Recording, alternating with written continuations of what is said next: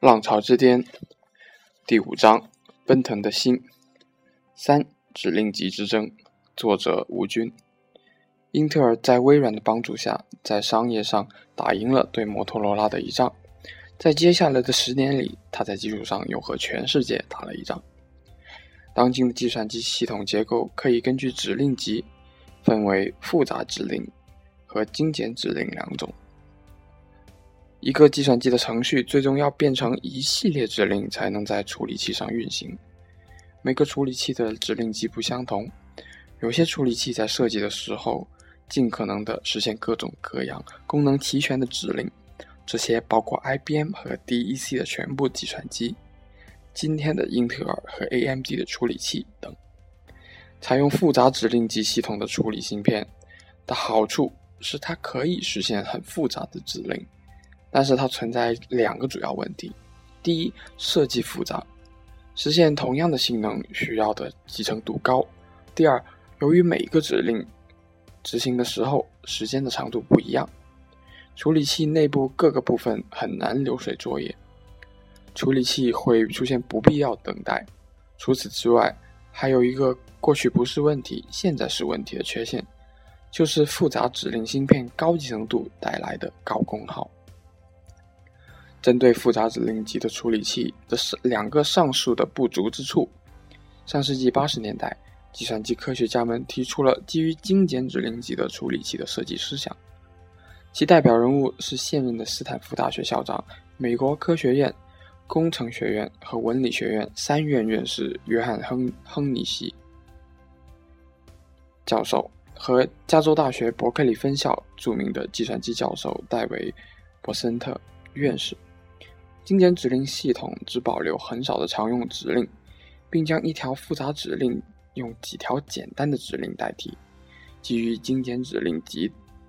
的设计思想是计算机发展史上的一次革命，它使得计算机处理器的设计得到很大简化。同时，由于精简指令集的处理器可以保证每条指令执行的时间相同，处理器内各个部分可以很好的流水作业。处理器速度可以比同时期的基于复杂指令的处理器要来得快。使用精简指令集设计的处理器，过去主要是很多工作站的处理器，现在低端的主要是手机中的处理器，高端的则是最快的索尼 PS 三游戏机的微处理器 PS 三 Cell。虽然复杂指令和精简指令的处理器各有千秋。但是在学术界几乎一边倒的认为复杂指令集的设计过时了，精简指令集是先进的。尤其是美国所有大学计算机原理和计算机系统结构两门课，全用的是亨尼西和伯特森合写的教科书。在很长的时间里，书中以介绍亨尼西自己设计的 MIPS 精简指令芯片为主。同时，IEEE 和 ACM 系统结构的论文也以精简指令为主。英特尔设计8086时还没有精简指令的芯片，否则我想英特尔很可能会采用这种技术，而不是复杂指令系统。而一旦走上了复杂指令这条不归路，英特尔为了和8086完全兼容，在以后的80286和80386中必须继续使用复杂指令系统。在上个世纪八十年代中后期，不少精简指令的处理器做出来了，包括亨尼西设计的 MIPS，后来用于 SGI 工作站，以及波特森设计的 RISC，后来用于 IBM 的工作站。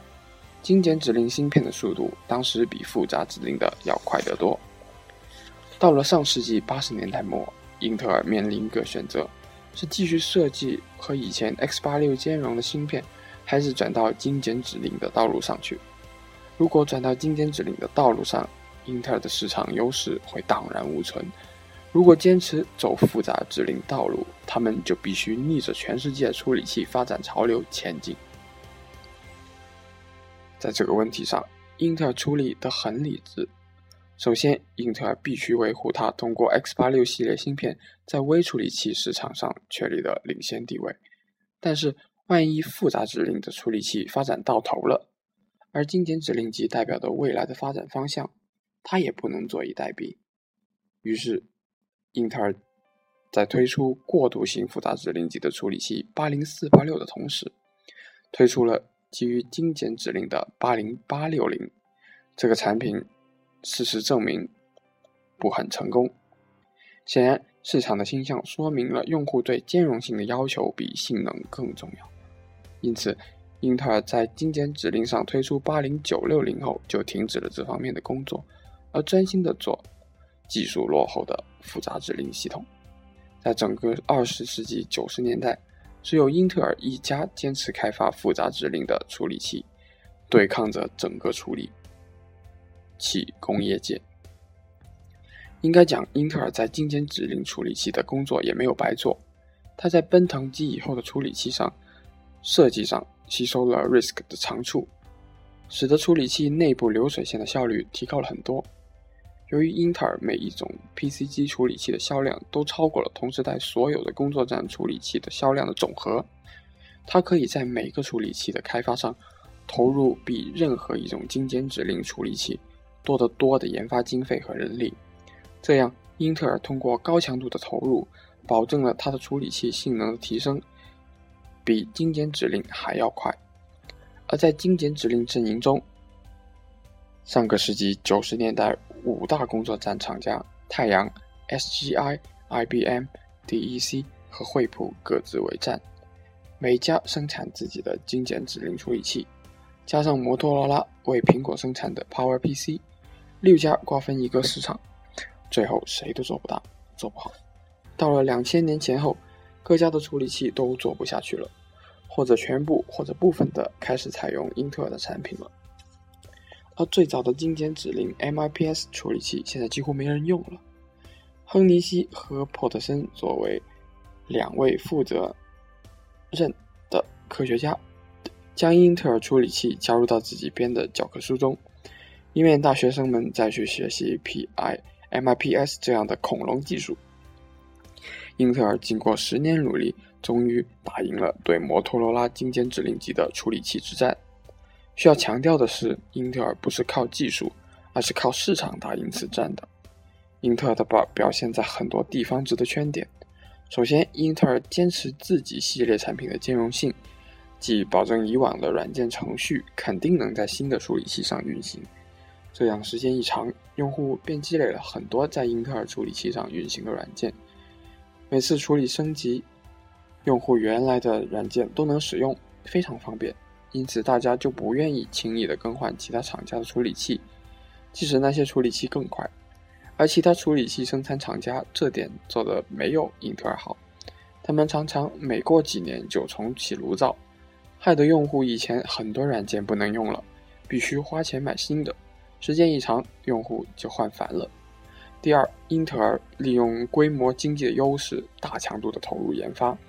让业界普遍看衰的复杂指令集处理器一代代更新。在上世纪九十年代，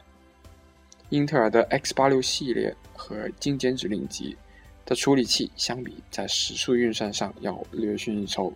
但是，英特尔十几年来坚持不懈的努力，后来居上。而其他厂商因为各自市场不够大，每一个单独的处理器芯片的投入远远不如英特尔，因此反倒落在了后面。每一个单独处理器芯片的投入